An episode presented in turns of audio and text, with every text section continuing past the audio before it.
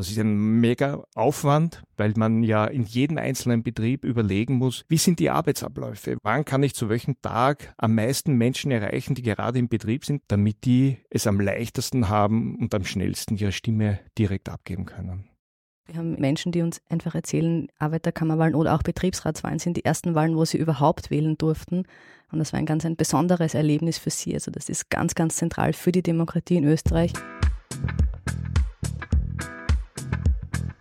Nachgehört, vorgedacht.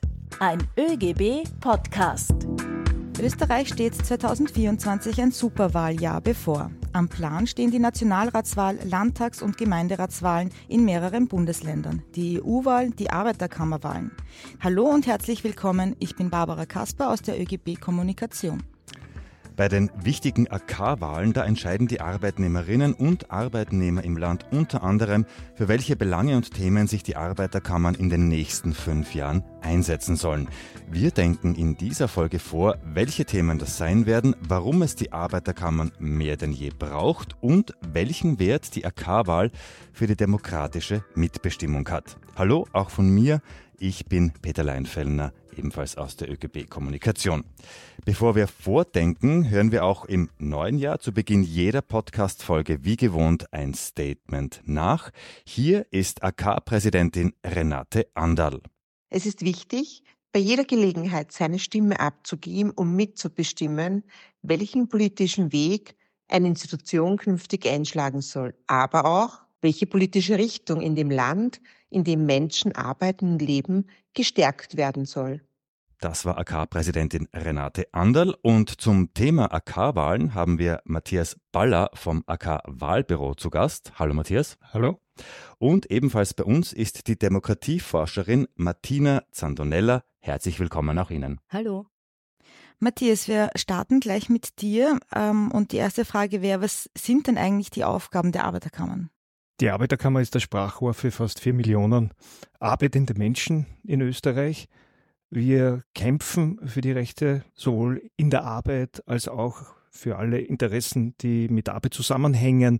Und wenn man dort in Paragraph 1 des Arbeiterkammergesetzes schön herholt, wird es sehr schön formuliert, die Arbeiterkammern sind berufen, die sozialen, die wirtschaftlichen, beruflichen und auch die kulturellen Interessen der ArbeitnehmerInnen zu vertreten und zu fördern.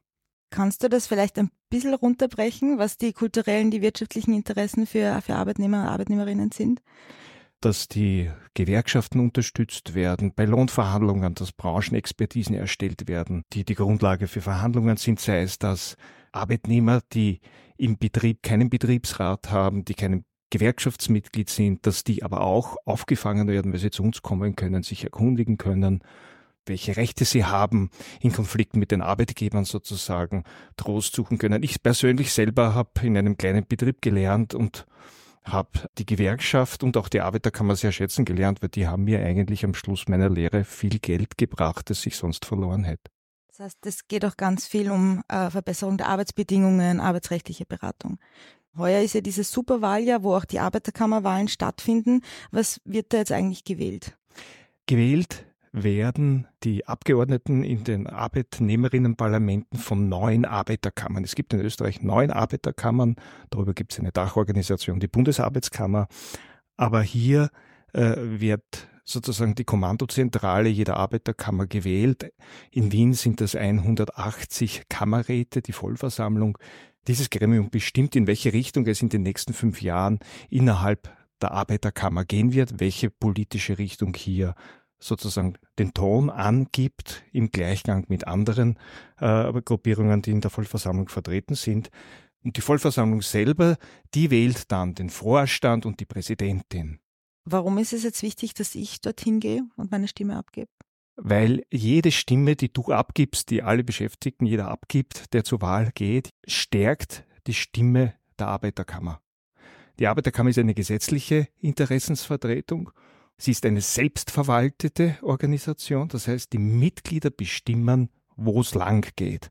Und das passiert ganz konkret alle fünf Jahre, wo es Wahlen gibt, wo jeder wahlberechtigt ist, im Unterschied zu anderen Wahlen.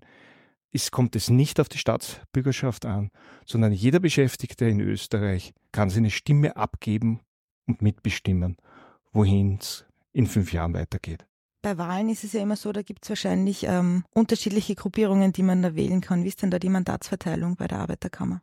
Es gibt sehr viele wahlwerbende Gruppen. Wir haben ja im Gegensatz zur Nationalratswahl braucht man keine Mindestprozentanzahl an Stimmen erreichen, damit man in die Vollversammlung hineinkommt. Und dadurch haben wir ein sehr breites Feld. Bei der letzten Arbeiterkammerwahl sind 13 verschiedene politische Gruppierungen angetreten. Zwölf Gruppierungen haben es geschafft. Das heißt, unser Stimmzettel, der ist schon sehr reichhaltig und wir rechnen damit, dass wir dass das noch mehr Gruppen werden, die sich bewerben, einfach für die Interessen der Arbeitnehmer in die Vollversammlung gewählt zu werden.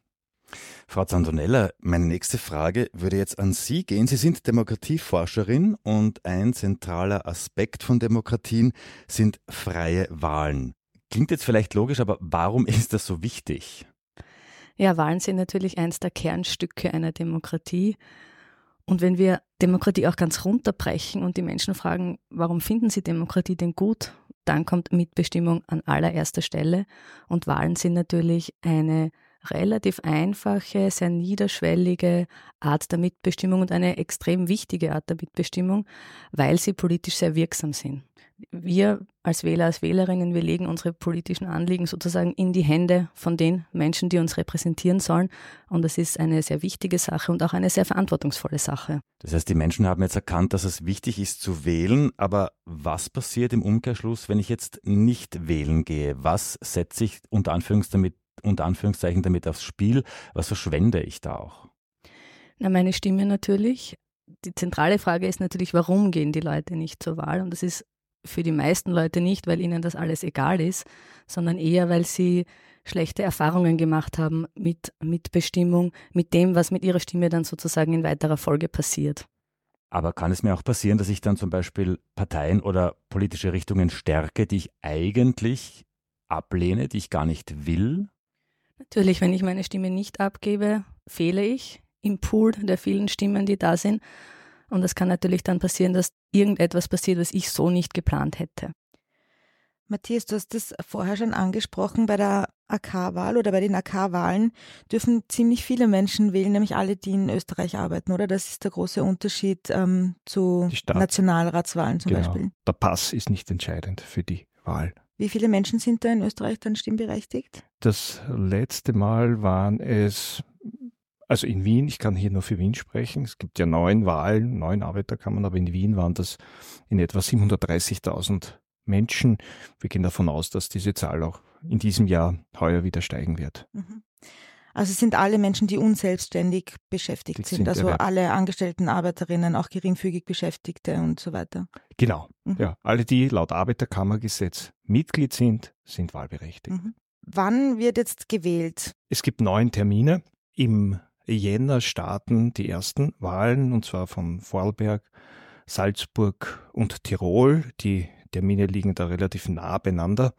Dann kommen die Wahlen in Kärnten, in Oberösterreich. Die werden hier äh, Anfang März stattfinden. Das ist ein Block, wo zwei Arbeiterkammern wählen. Und danach kommt schon ein relativ großer Block, und zwar die Arbeiterkammer Wien, die Arbeiterkammer Niederösterreich und die Arbeiterkammer Burgenland wählen alle zum gleichen Zeitpunkt, also mhm. genau vom 10. April bis zum 23. April. Daran anschließend wählt die Arbeiterkammer Steiermark eine Woche später vom 16. bis zum 29. Mhm. April. Und warum gibt es eigentlich keinen zentralen Wahltermin für alle gleich?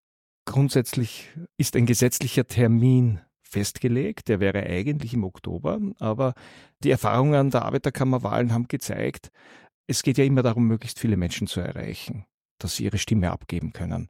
Und das ist oft regional verschieden. Daher hat der Gesetzgeber äh, vor einigen Jahren dann die Möglichkeit eingeräumt, dass es zwar einen fixen Termin österreichweit gibt, aber die Arbeiterkammern selber können von diesem Termin abweichen, wenn sie so einen Beschluss fassen. Und den fassen sie regelmäßig können Sie den Termin in dem jeweiligen Wahljahr so legen, wo Sie sagen, da erreichen wir die meisten Mitglieder am besten.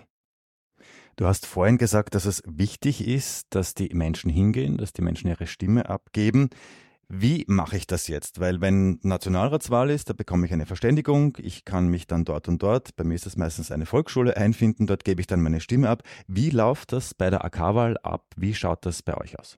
Das ist noch ein großes Spezifikum, das die Arbeiterkammerwahlen von anderen Wahlen unterscheidet. Die Arbeiterkammer ist gesetzlich als eine Wahl im Betrieb angelegt. Es geht um die Interessen der arbeitenden Beschäftigten, der Mitglieder. Und da wollen wir möglichst nah an die Mitglieder rankommen. Und dazu gehört auch, dass sie auch ihre Stimme dort, wo sie tagtäglich zur Arbeit gehen, am besten dort auch abgeben, wenn es organisatorisch möglich ist. Gibt es bei den AK-Wahlen auch die Möglichkeit der Briefwahl? Ja, weil ja es eben nicht in jedem Betrieb möglich ist, dass man dort ein Wahllokal aufstellt.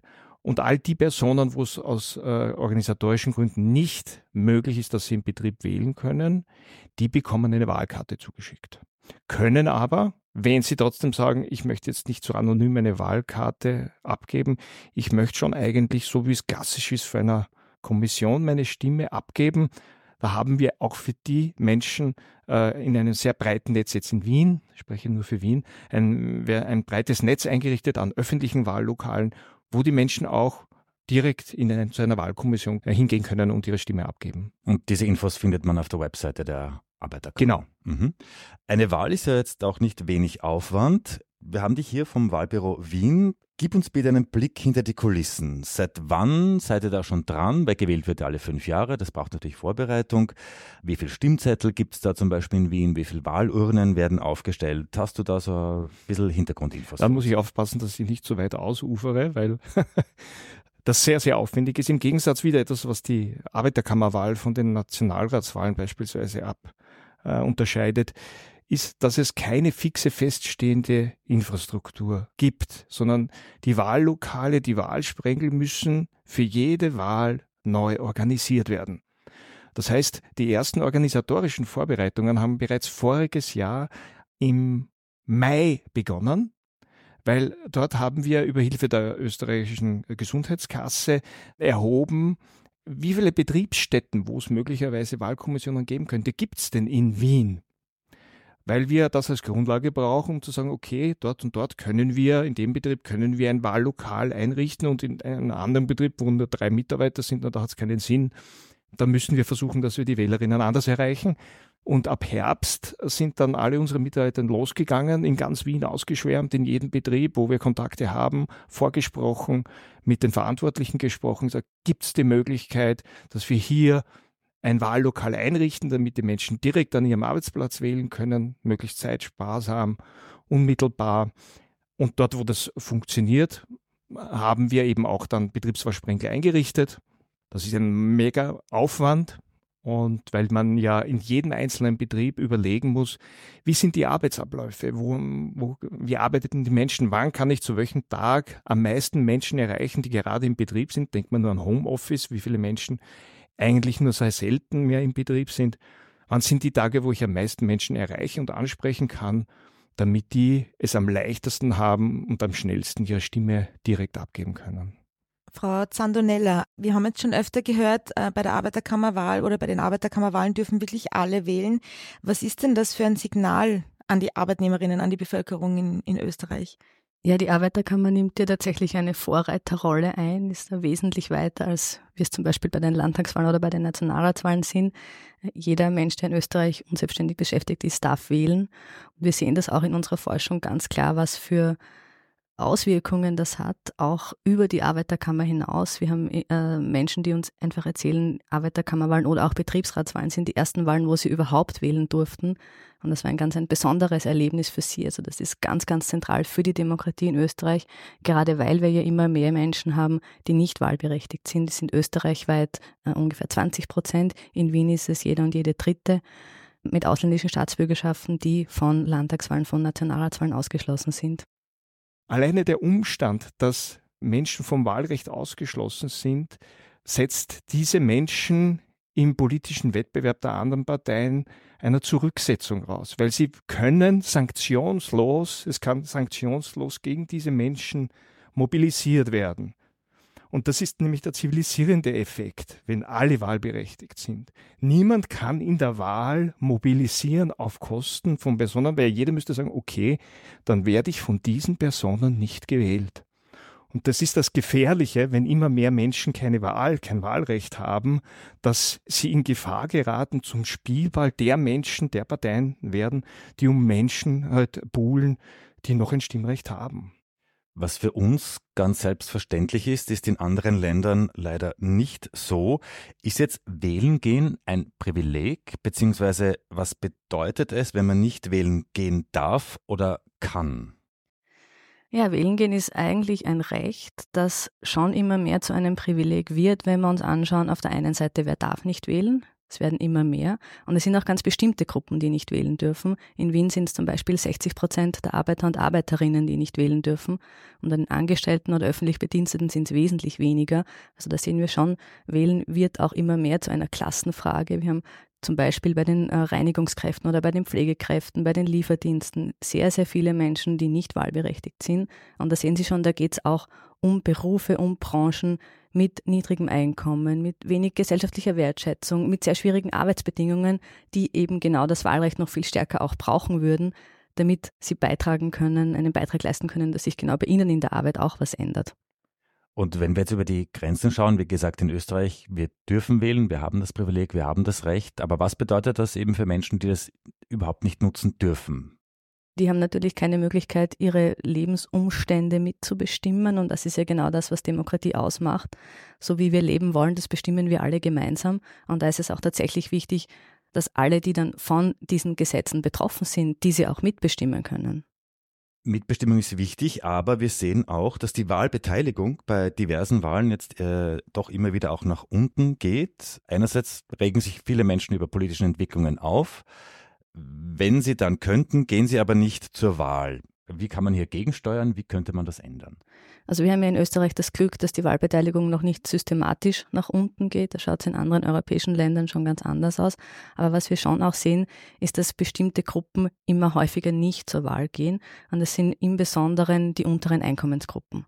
Also Menschen, die wenig verdienen, Menschen, die für ihre Arbeit auch wenig Wertschätzung bekommen, das sind die Leute, die immer weniger zur Wahl gehen. Es war früher ganz anders. Da war es eher so, dass Menschen, denen es eh gut geht, Menschen, die gut verdienen, nicht zur Wahl gehen. Das hat sich umgedreht in den letzten 20 Jahren. Das können wir auch sehr schön beobachten. Und der Grund, den die Menschen in diesem unteren Einkommensdrittel, wenn wir es so nennen wollen, äh, sagen, dass sie nicht mehr zur Wahl gehen, ist letzten Endes, dass sie das Gefühl haben, ihre Stimme zählt nicht. Ist das zum Beispiel auch was, was man bei der EU-Wahl beobachten kann, wo man denkt, okay, Brüssel ist einfach so weit weg und meine Stimme wird da eh nicht gehört? Genau, das ist, je weiter die Wahl oder das Parlament dann sozusagen weg ist, spitzt sich das natürlich zu, wenn man das Gefühl hat, was hat das überhaupt noch mit mir zu tun und wo, wo, wo bin ich dort? Trifft es auch auf die Arbeiterkammer zu? Das glaube ich nicht, denn wenn wir also uns, uns die Umfragen anschauen, dann sind die Arbeiterkammern gehören zu den meistgeschätzten Institutionen in Österreich die Arbeiterkammern werden als sehr konsensorientiert, als sehr sachlich empfunden. Das sind die Menschen, die dort arbeiten, sind die, die schauen, was ist Sache, sind Experten, die geben ihre Expertise ab, sind nicht in einem politischen Hickhack, sind um möglichste Seriosität bemüht. Und die Menschen empfinden, wenn sie sich die Wahlen anschauen in Österreich, die Wahlkämpfe anschauen, sind die sehr oft von einem starken Hickhack geprägt. Das heißt, sie verbinden damit automatisch äh, der Wettbewerb, das, da geht es um schmutzige Argumente, da wird einer gegen den anderen ausgespielt und das verbinden sie nicht mit der Arbeiterkammer. Also das sehen Sie nicht, Sie sehen das eher sozusagen sehr, dass die Arbeiterkammern sehr konsensorientierte Organisationen sind, was sie auch sind. Das braucht ja auch ein gutes Fundament für die Demokratie aber sie sehen dann oft zu wenig, dass es in diesen Arbeiterkammern schon auch darauf ankommt, welche Richtung in der Arbeiterkammer stärke ich. Auch hier ist es relevant, auch wenn es nicht so leicht sichtbar ist. Und wir versuchen bei aller sachlichen Seriosität schon zu sagen, liebe KollegInnen, da geht es um einen Wettbewerb. Und ihr seid diejenigen, die diesen Wettbewerb unter den Gruppierungen steuert. Bei uns ist auch die Demokratieforscherin Martina Zandonella. Frau Zandonella, ich bin jetzt unzufrieden und ich will bei einer Wahl meinen Protest ausdrücken. Da gibt es dann immer schon äh, wahrscheinlich so zwei Richtungen. Ist es jetzt sinnvoller, dass ich hingehe und ungültig wähle oder denke ich mir, nein, das geht mir alles auf die Nerven, ich gehe da gar nicht hin? Was ist da klüger?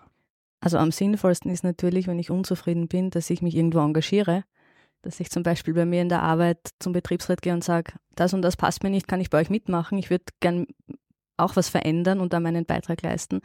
Das ist natürlich das absolut Sinnvollste. Oder in der Nachbarschaft, wo auch immer. Ja, man kann ja sich an sehr vielen Orten beteiligen. Ansonsten, wenn ich tatsächlich nur die Wahl abzwischen, gehe ich nicht hin oder wähle ich ungültig, ist das ungültig wählen die bessere Alternative. Dann ist meine Stimme zumindest irgendwo vermerkt oder meine Nichtstimme in dem Fall ist vermerkt und fällt nicht komplett raus.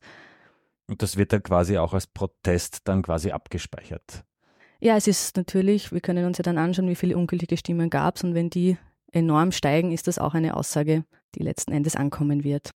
Warum ist es wichtig, dass ich zur Arbeiterkammerwahl gehe? Jede Stimme, die zur Wahl geht, stärkt die Stimme der Arbeiterkammer insgesamt und stärkt die Interessen jeder äh, Beschäftigten. Ja, es ist wichtig, zur Arbeiterkammerwahl zu gehen, weil es um meine Arbeitsbedingungen geht. Und es ist nicht egal, wer sich dann auch auf übergeordneter Ebene darum kümmert.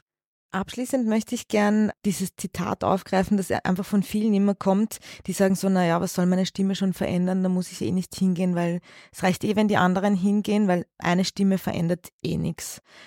Ist das so oder ist es wirklich wichtig? Ist jede Stimme, zählt die? Jede Stimme zählt, das ist auf jeden Fall klar. Was wir aber schon sehen, ist, wenn wir uns anschauen, wessen politische Anliegen letzten Endes dann umgesetzt werden, dass es hier schon Ungleichheiten gibt und dass die Menschen, gerade in dem unteren Einkommensdrittel, die sagen, ich gehe nicht mehr hin, weil meine Stimme zählt nicht, die haben schon auch recht. Also wir haben da sehr äh, viele Studien, inzwischen gibt es auch eine ganz aktuelle für Deutschland, die gezeigt hat, was der Bundestag umsetzt, entspricht im Grunde fast ausschließlich den politischen Anliegen der oberen Einkommensgruppen.